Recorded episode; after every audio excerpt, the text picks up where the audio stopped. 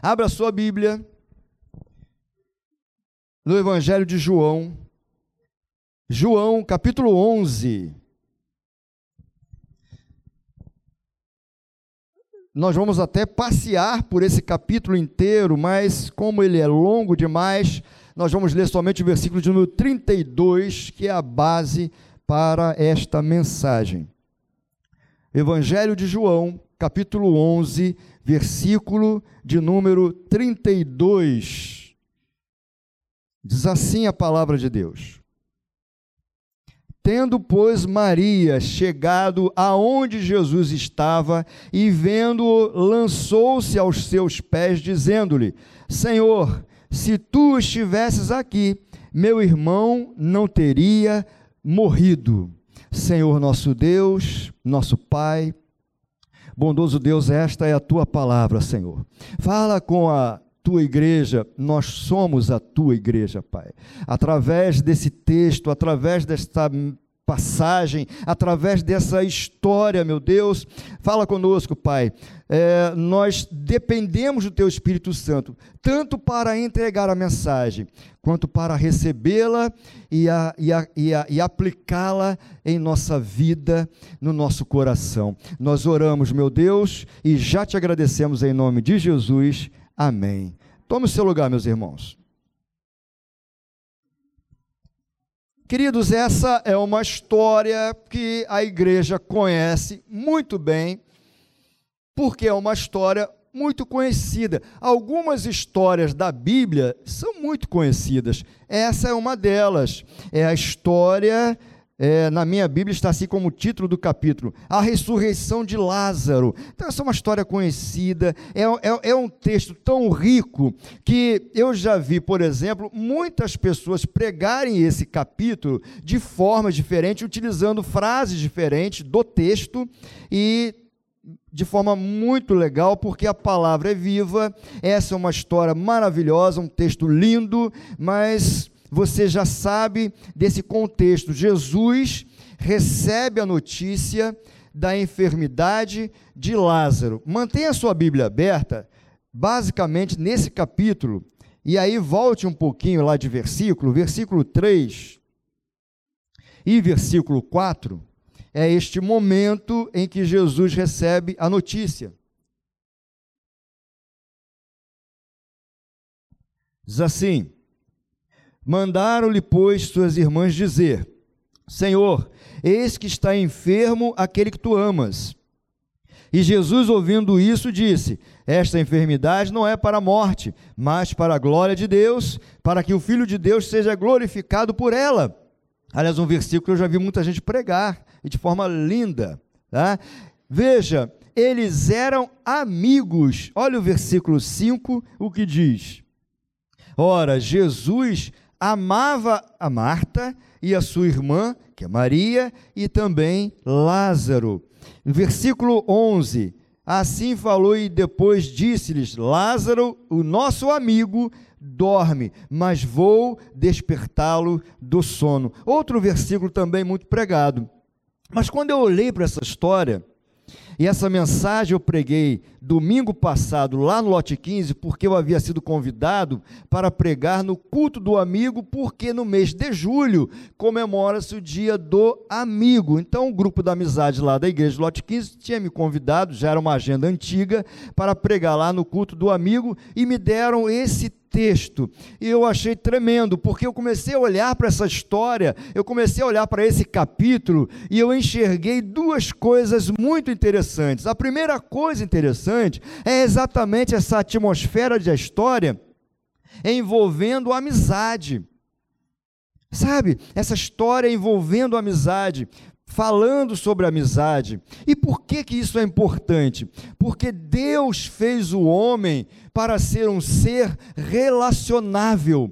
O homem precisa se relacionar com pessoas. O homem tem necessidade de relacionamento social.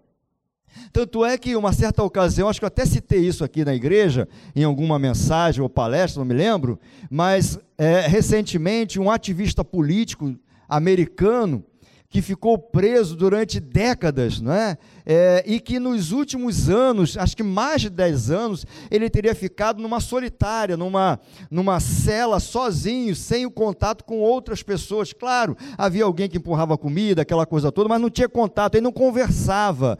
E aí ele saiu, porque passou o tempo da sua prisão, e ele saiu, e, e, e ele começou a ser estudado por algumas universidades americanas, porque como alguém vai ficar tanto tempo sem se relacionar, não teria enlouquecido.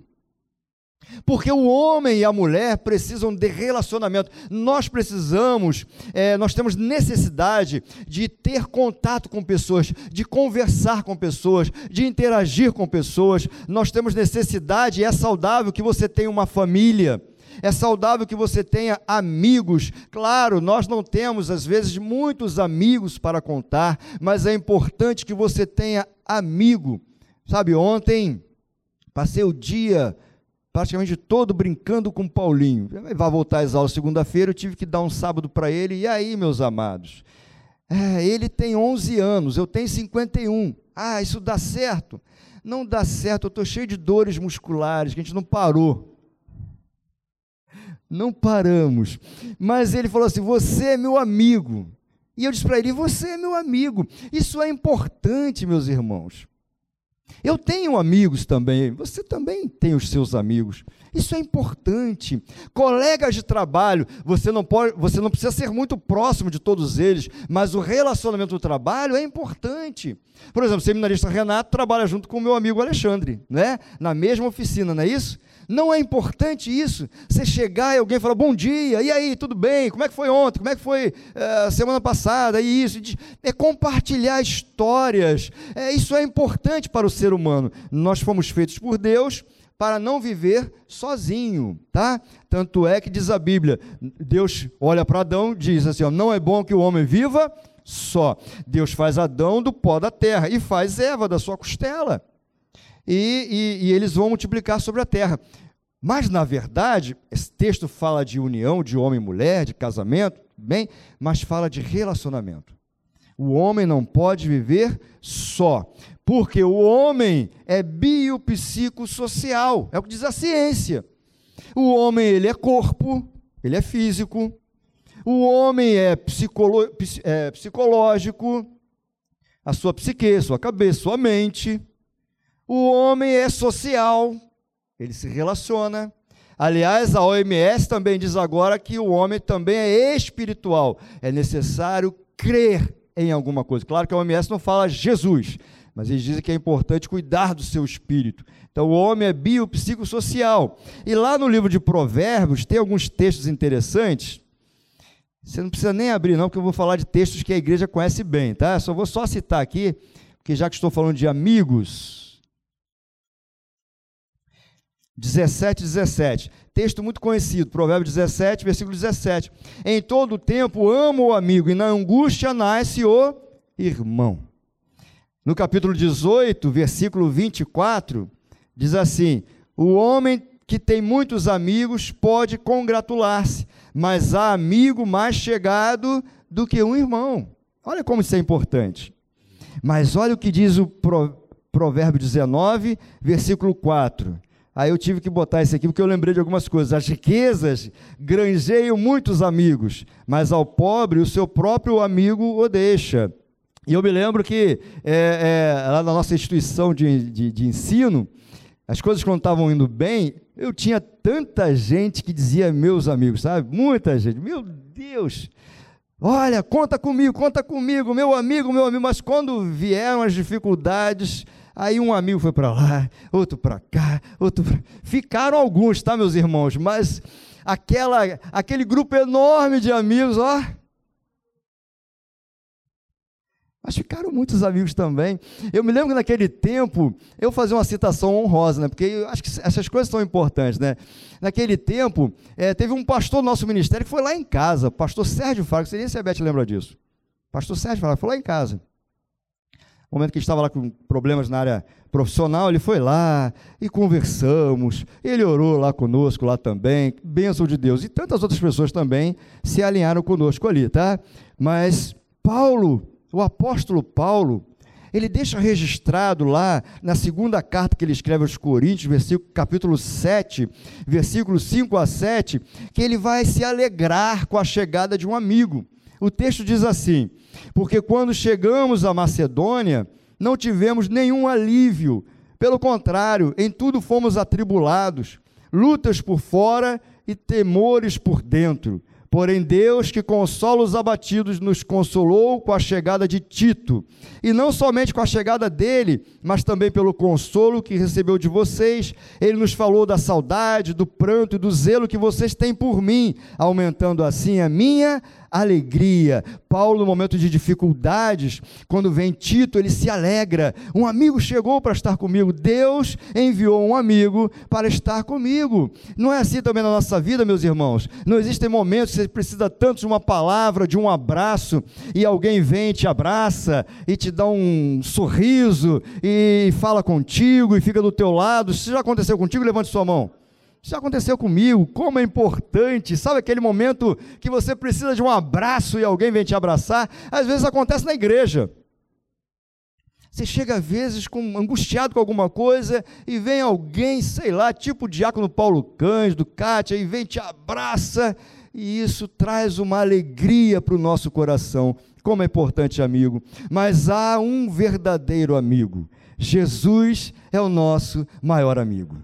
João 15, versículo 13 a 15 diz assim, ó: Ninguém tem amor maior do que este, de dar alguém, de alguém dar a própria vida pelos seus amigos. Vocês são meus amigos. Olha Jesus falando.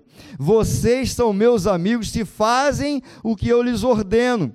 Já não chamo vocês de servos, porque o servo não sabe o que o seu senhor faz mas tenho chamado vocês de amigos, porque tudo o que ouvi de meu Pai eu lhes dei a conhecer. Jesus é o nosso verdadeiro amigo. Jesus disse: Eu estarei com você todos os dias, até a consumação dos séculos. Jesus está com você em todos os momentos. Se você estiver alegre, Jesus está contigo. Se você estiver passando tempo de dificuldade, Jesus está contigo. O diácono Luiz sepultou sua tia na sexta-feira. É um tempo de, de, de dificuldade para a família, é um, é um tempo de choro, mas Jesus está com eles. Jesus está conosco. Então, quando eu olho para esse texto, a primeira coisa que me vem à cabeça é a história envolvendo uma família de amigos do Senhor Jesus, a amizade. Mas tem um outro olhar para esse texto, e agora sim que nós vamos começar a mensagem. O outro olhar para o texto é sobre o tempo de Deus. O tempo de Deus. Jesus, ele age na hora certa. Aliás, esse é o título da mensagem. Jesus age na hora certa. Mas, sob o ponto de vista humano, Jesus demorou. Nessa passagem, veja o versículo 6, lá de João 11. Versículo 6. Ouvindo, pois, que estava enfermo, ficou ainda quantos dias? Dois dias. Aí, ó, no lugar onde estava. Então Jesus recebe a informação: ó, Lázaro, teu amigo, está enfermo. E ele fica mais dois dias ali onde ele estava. Aí veja, versículo 17. Vai lá, vamos olhar aqui. Ó. Chegando, pois, Jesus achou que já havia quatro dias que estava na sepultura. Então ele sabe da notícia da enfermidade, fica mais dois dias. Quando ele chega, Lázaro já tinha sido sepultado, já havia quantos dias? Quatro dias. Sob ponto de vista humano, sob ponto de vista de Marta, de Maria, daquelas pessoas todas, Jesus demorou. Jesus chegou atrasado. Jesus deveria ter vindo logo e não veio. Foram quatro dias de expectativa para a chegada de Jesus, porque eles entendiam o seguinte: Jesus vai chegar, meu irmão está enfermo, vai curar, meu irmão. E aí Lázaro morre. Quatro dias, Jesus vai chegar, ele já estava quatro dias sepultado. Pensa nisso. Pensa nesses dias, traga para a sua, para sua vida, para a sua história, traga para aqueles que estão vindo no culto de quinta-feira, Quinta Viva com Cristo, nós temos um momento de orar por, por pessoas que estão no pacto de oração, pessoas que firmaram um propósito de oração com Deus acerca de alguma coisa da sua vida. Quatro dias, imagina isso, ele morre. Primeiro dia, cadê Jesus? Segundo dia, cadê Jesus? Terceiro dia, cadê Jesus? O nosso amigo. Quarto dia, Jesus chega. Pensa nisso, talvez você esteja aguardando uma semana, duas semanas, três semanas, quatro semanas, um mês, dois meses, três meses, quatro meses, um ano, dois anos, três anos, quatro anos. Pega esses quatro dias e multiplica por aquilo que você tem esperado do Senhor. Uma certa ocasião, conversando com um amigo diácono de uma das nossas igrejas, e ele dizia assim para mim: Pastor, o meu deserto já está durando dois anos. E eu disse para ele: O meu quatro, e agora? Era aquele tempo lá.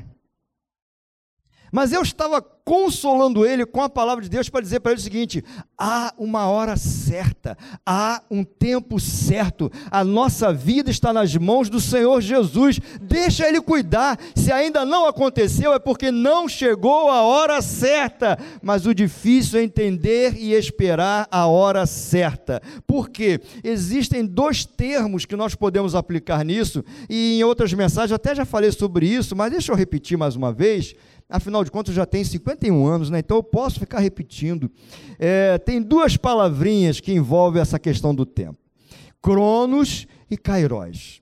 Claro que há toda uma mitologia acerca dessas duas palavrinhas, mas na tradição cristã, elas se aplicam como Cronos, o tempo humano, a nossa humanidade, e Kairos, o tempo de Deus. Veja o tempo humano, versículo 21. Disse, pois, Marta a Jesus: Senhor, se tu estivesses aqui, meu irmão não teria morrido. Tempo humano. Versículo 32. Agora é hora de Marta. De Maria. Primeiro Marta, agora Maria. Tendo chegado Jesus, aonde, é, aonde estava, vendo, lançou-se aos seus pés, dizendo: Senhor, se tu estivesses aqui, meu irmão não teria morrido. Esse é o tempo humano, é o nosso tempo, é o tempo cronológico. É hoje, depois de amanhã, depois de amanhã e por aí vai, uma semana, outra semana. Esse é o tempo humano, é o nosso tempo e nós estamos presos ao tempo. Nós estamos numa esteira que só vai para frente. Nós estamos indo para a eternidade, passando um dia depois do outro, presos nessa sequência cronológica, mas Deus não está preso ao tempo tempo. O tempo de Deus é diferente. Mas nós somos impacientes. E não somente nós, o salmista, lá no Salmo 40, ele também mostra impaciência, porque o Salmo 40 ele é interessante. O primeiro versículo, é, se puder botar aí, pode colocar. O primeiro versículo diz assim: Esperei com paciência no Senhor. Você lembra desse texto? Salmo 40, tá aí, ó. Esperei com paciência no Senhor. Agora coloca o 13. Olha o 13. Digna-te, Senhor, livrar-me.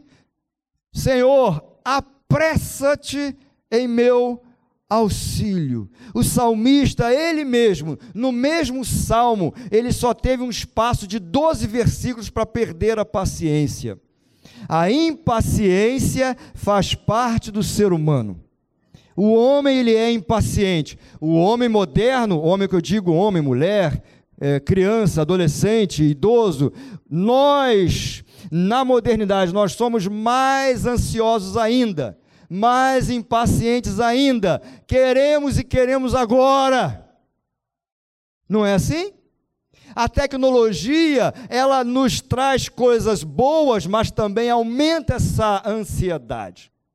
Aliás, a ansiedade foi o tema da TPM das mulheres na sexta-feira. Olha que coisa linda. Foi isso, irmã Rosiane? TPM falou sobre ansiedade. Por que ansiedade? né, irmã Cid também que estava lá conosco, com as mulheres também, você vai para o computador, você dá um clique e rapidamente a coisa acontece. Nós queremos tudo assim, ó. Quem é que hoje vai preparar uma comida? Lembra do tempo que você tinha que pegar aquele livro da vovó? Aquele caderno amarelo para ver a receita? Lembra disso? Os livros de receita. O que, que você faz hoje? Você vai para onde? Meus irmãos, eu sou professor, é, é, é, às vezes eu tenho que fazer uma aula, construir uma aula, e eu posso pegar os livros, sabe? Pegar os livros, pegar lá para começar a ler e tal, mas sabe o que, eu faço na maioria das vezes? Para encurtar tempo? Claro, checando as fontes. Porque a nossa vida está assim, ó. Será que só eu tenho a percepção de que os dias estão voando? Só eu? Aí, mais uma ceia agora em agosto, chegou? E eu lembro da de julho como se fosse ontem. Você lembra também? Meus irmãos, o tempo está voando. Nós somos impacientes. Maria e Marta, presas cronologicamente, sob o ponto de vista humano, achou que Jesus demorou. O rei Davi experimentou na prática a experiência. Ele mesmo, do Salmo 40, a experiência não, a paciência. Por quê? Porque ele foi ungido rei na casa de seu pai, ainda jovem. Você conhece a história? Samuel foi lá e ungiu Davi rei. Porém, suportou pacientemente as duras perseguições de Saul durante um tempo, até que chegou a sua vez de assumir o trono de Israel aos 30 anos de idade. Está lá em 2 Samuel 5, 4. Houve um tempo Davi foi ungido rei, mas houve um tempo até ele assumir como rei. Nós não temos mais essa paciência, nós queremos tudo para ontem. Mas há um processo de preparação que é o tempo de Deus. Sabe? Eu fico imaginando, meus irmãos, preste atenção. É, é, até mesmo na igreja, às vezes nós consideramos que alguma coisa está demorando. Meus irmãos, eu vou pegar, por exemplo, eu mesmo. Não vou citar outros irmãos, eu mesmo. Olha, é claro que nós tivemos algumas dificuldades, aquela coisa toda, mas fato é que eu fui seminarista por muitos anos. E depois de mim, outros tantos foram seminaristas e foram ordenados antes de mim. Teve até uma vez que o pastor Davi falou assim: gente, só quero dizer uma coisa: o Paulo não está em pecado. Porque parecia que eu estava em pecado. E eu falei: meu Deus, mas veja, meus irmãos. Uma vez a Beth falou isso para mim, eu nunca mais vou esquecer, que foi no nosso batismo. Nosso batismo. Por quê? Porque eu já estava caminhando em outra igreja, é, e, e, e, a Beth não, não, não se adaptou a essa igreja, Glória a Deus por isso, você vai entender por quê. Né? Então, mas eu ia sozinho, Carol que às vezes me acompanhava. Né? Mas eu coloquei no meu coração que eu tinha que estar junto com a minha família. Aí nós fomos convidados uma vez para a Igreja Maranata, é, estivemos aqui, fomos muito bem recebidos, todo mundo nos abraçou.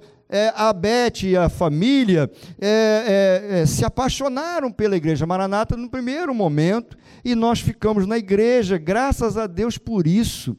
E aí eu coloquei no meu coração de me batizar junto com a Beth. Olha só, não sei nem se eu faria isso hoje, sabe? Impaciente demais. Mas eu lembro que eu falei para a Beth assim: Ah, Beth, eu estou te esperando, tá?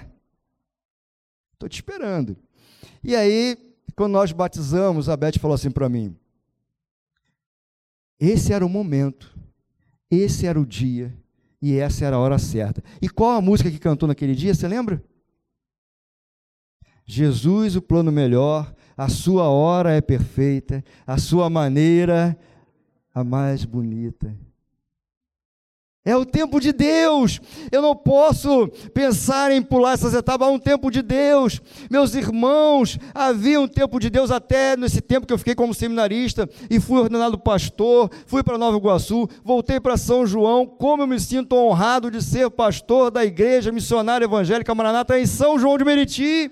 Há um tempo de Deus. Eu não sei o que, que os homens confabulam, mas eu sei o que Deus está agindo sobre toda a terra. Sabe, meus irmãos? Então, às vezes há um projeto na sua vida, às vezes há um chamado, às vezes há alguma coisa. Falamos sobre isso aqui na reunião de homens, sabe? Aguarde no Senhor aquilo que Deus tem para você. Ai daquele que se colocar entre isso, meus irmãos, porque a igreja continua tendo um só dono e ele se chama Jesus, o Cristo, o Nazareno, o Salvador. É ele. Então acalma o teu coração, há o tempo certo, e quando for o tempo certo, será maravilhoso. Segunda coisa, muitas vezes cremos sem crer. Olha só, olha o texto aqui que nós estamos, de João 11. Deixa eu só acelerar um pouquinho, né? Olha o versículo 27. Ou melhor, versículo 25, 26 e 27. Olha só. Jesus vai falar com Marta. Eu sou a ressurreição e a vida. Quem crê em mim, ainda que esteja morto, viverá. E todo aquele que vive e crê em mim nunca morrerá. Crês tu isso? E ela vai dizer assim: Disse-lhe ela: Sim, Senhor, creio que tu és o Cristo, o Filho de Deus que havia de vir ao mundo. Olha, olha o que, é que ela está dizendo. Eu sei que tu és o Deus Todo-Poderoso, o Deus Filho, a segunda pessoa da Trindade. Eu sei que tu és o Cristo que havia de vir. Versículo 32. É aqui que nós lemos, Maria lança aos pés do Senhor. Ela sabia quem era Jesus também. E olha o versículo 39. Disse Jesus: Tirai a pedra. Pensa nessa cena. Jesus olha assim, passados quatro dias. Tira a pedra. Aí Marta, lembra de Marta? Eu sei, Senhor, que tu és o Cristo, o Filho de Deus que havia de vir. Ela mesma dizia assim: irmã do defunto disse-lhe: Senhor, já cheira mal, porque é, porque é já de quatro dias. Olha a incoerência. Se ela vai dizer que ele é o Cristo, o Filho de Deus, o Todo-Poderoso, por que, que ela agora vai dizer assim, Senhor, por que, que vai tirar a pedra? Porque ele já morreu tem quatro dias, já cheira mal. É crer sem crer. É crer sem crer. Nós temos desafiado a igreja às quintas-feiras, que é um culto mais voltado para a oração. Eu, pelo menos, falo muito isso. Olha, vamos orar por enfermidade, para a cura de enfermidade, vamos orar por um milagre, vamos orar por uma causa impossível. Mas se você sair do seu lugar, saia entendendo uma coisa: Ele é Deus e Ele pode fazer. Se não tiver essa fé, fica no seu lugar, porque não vai adiantar nada. É crer crendo mesmo, e não crer sem crer. Marta, Maria, elas sabiam quem era Jesus. Passado quatro dias, o Todo-Poderoso não podia fazer mais nada. Ah, pastor, mas o meu diagnóstico é um diagnóstico que os médicos disseram que não tem mais jeito. Ah, o Diaconomia botou lá a foto da sua mãe lá, né, exercitando. Cadê a, a, a irmã, qual é o nome mesmo? Neide. Edna, a irmã Edna, em atividade. A última palavra do Senhor. A última palavra do Senhor. Sabe? Só que ele é soberano. Ele pode fazer ou pode não fazer, mas ele pode fazer. Crer crendo mesmo. Jeremias 32, versículo 17 diz assim: Ah, soberano Senhor, tu fizeste os céus e a terra pelo teu grande poder e por teu braço estendido, nada é difícil demais para ti. E Hebreus 11, versículo 6, um versículo que a gente repete muito: Sem fé é impossível agradar a Deus, porque é necessário que aquele que se aproxima dele creia que ele existe e que é galardoador dos que o buscam. Sabe, meus irmãos? É preciso crer de verdade. E por fim, três, Jesus age na hora certa. Lemos o 39? Vamos ler agora o 40? Disse-lhe Jesus: Não te hei dito que se creres, verás a glória de Deus? Tiraram, pois, a pedra, e Jesus, levantando os olhos para o céu, disse: Pai, graças te dou por me haveres ouvido. Eu bem sei que sempre me ouves, mas eu disse isso por causa da multidão que está ao redor, que crê sem crer, para que creiam que tu me enviaste. E tendo dito isto, clamou com grande voz: Lázaro, vem para fora. Lázaro, vem para fora. Aquela era a hora do milagre, a hora certa, a hora perfeita. Abacuque 2:3 diz assim: "Porque a visão é ainda para o tempo determinado. Tempo determinado é o tempo de Deus. Tempo certo é o tempo de Deus, mas se apressa para o fim e não enganará. Se tardar, espere, porque certamente virá, não tardará. As coisas vão acontecer." Isaías 40, versículo 31. Mas os, os que esperam no Senhor renovarão as forças, subirão com asas como águias, correrão e não se cansarão, caminharão e não se fatigarão. Aleluia. Isaías 60, versículo 22. Eu, o Senhor, farei com que no tempo certo isso logo aconteça. O que que você tem esperado do Senhor, meus irmãos? O que que você tem esperado do Senhor? O que está precisando? Qual é qual é o milagre que você está esperando de Jesus?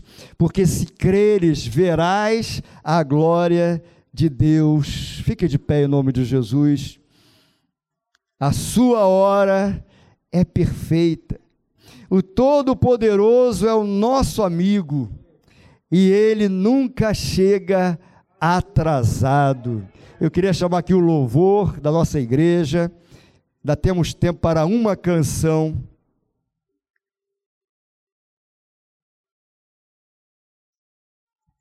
E eu quero orar por você. Eu quero orar por você. Em alguns momentos da minha vida, citei aqui alguns deles, eu achei que não fosse acontecer. Algumas coisas na vida. Algumas coisas na vida. Até que eu comecei a entender o processo de Deus. Para tudo. Para uma restauração, para um milagre, para eu ver algumas coisas que eu queria ver. Havia um processo, um tempo de preparação. Então, mesmo preso ao tempo cronológico, eu comecei a partir da Bíblia enxergar o tempo de Deus e descansar no Senhor. Mas eu quero orar essa manhã por você que tem alguma coisa para pedir ao Senhor. Você que tem vindo às quintas-feiras no Pacto de Oração, eu quero orar por você essa manhã. Você que tem aguardado alguma coisa do Senhor, um, dois, três, quatro dias, um, dois, três, quatro meses, um, dois, três, quatro anos, alguma coisa. Sai do seu lugar, vem para cá que nós vamos orar. Crendo de verdade que Ele pode mudar a sua vida, pode mudar a sua realidade. Crendo que quando o salmista fala que o choro pode durar uma noite, você tem que entender que essa noite tem tempos diferentes para cada um de nós. Mas que a alegria vem ao amanhecer. É uma certeza de um Deus que tem cuidado de nós. Existem causas que que a gente humanamente vai desistindo e começa a se autoconsolar como que dissesse: "Ah, isso Deus não vai fazer" mas talvez é porque não tenha chegado ainda a hora certa. A hora certa, meus irmãos, Eliseu, o profeta, Eliseu, durante mais de 20 anos, 20 e poucos anos, ele ficou levando a vasilha com água para que Elias lavasse as suas mãos. Ele esperou no Senhor a hora certa. E ele pede ao Senhor, ele pede ele fala com o profeta acerca de porção dobrada. Se você ler o texto da história do profeta Elias, o grande profeta Elias, Você vai ver que por intermédio dele, Deus vai fazer sete milagres. Mas por intermédio de Eliseu, Deus vai fazer 14. E ele esperou o tempo de Deus. Quem sabe essa manhã não chegue o tempo de Deus na sua vida. Quem sabe essa manhã Deus não vai falar para você: tire a pedra. E ele vai clamar em alta voz: saia, saia para fora ele quis dizer o seguinte: Lázaro, é agora para que esse povo veja que se creres, verás a glória de Deus. Não são quatro dias, não são quatro meses, não são quatro anos. Eu sou o Todo-Poderoso, é isso que Jesus estava falando. Agora chegou a hora, Marta. Agora chegou a hora, Maria. Agora chegou a hora de ver que eu sou o Cristo, o prometido, o desejado das nações. E ele vai gritar, ele vai clamar: sai para fora, Lázaro. É o momento do milagre. Na sexta-feira, na reunião de homens, falamos sobre os dons espirituais. Falamos um pouquinho sobre esse tempo de Deus. Em algum momento o irmão disse, contou uma história que está acontecendo, e nós identificamos Deus preparando. Então, no processo, Deus está preparando. Marta, Maria estavam ali. Se o Senhor tivesse chegado antes, ele não tinha morrido. Se o Senhor tivesse vindo antes, isso não teria acontecido. Jesus quis dizer para ela o seguinte: não é o seu tempo, é o meu tempo. Não é o que você quer, mas o que eu quero, porque eu sei eu sei os pensamentos que tenho a teu respeito, pensamentos de paz e não de mal, para te dar aquilo que você está esperando. Ah, ah, meu Deus, em nome de Jesus Cristo, Pai, em nome de Jesus, meu Deus, conforme essa família de amigos do Senhor Jesus, Marta Maria, vendo seu irmão morrendo, ter adoecido depois morrer, o coração delas era de que tudo estava terminado, que a história de Lázaro havia acabado, que Jesus demorou. Mas quando Jesus chega, as coisas acontecem. Quando Jesus chega, o cenário muda porque ele chegou.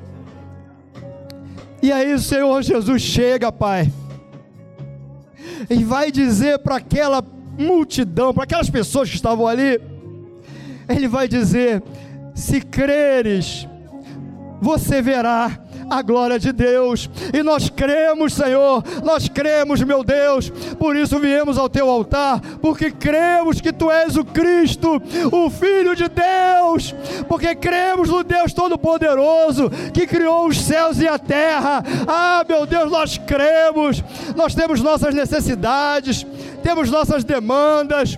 Meu Deus, em nome de Jesus Cristo, Pai, eu quero profetizar na vida dos teus servos essa manhã para que hoje, para que nesse tempo, o Senhor possa dizer no coração deles: vem para fora, chegou, vem para fora, chegou, vem para fora, chegou, ah, meu Deus, meu Deus,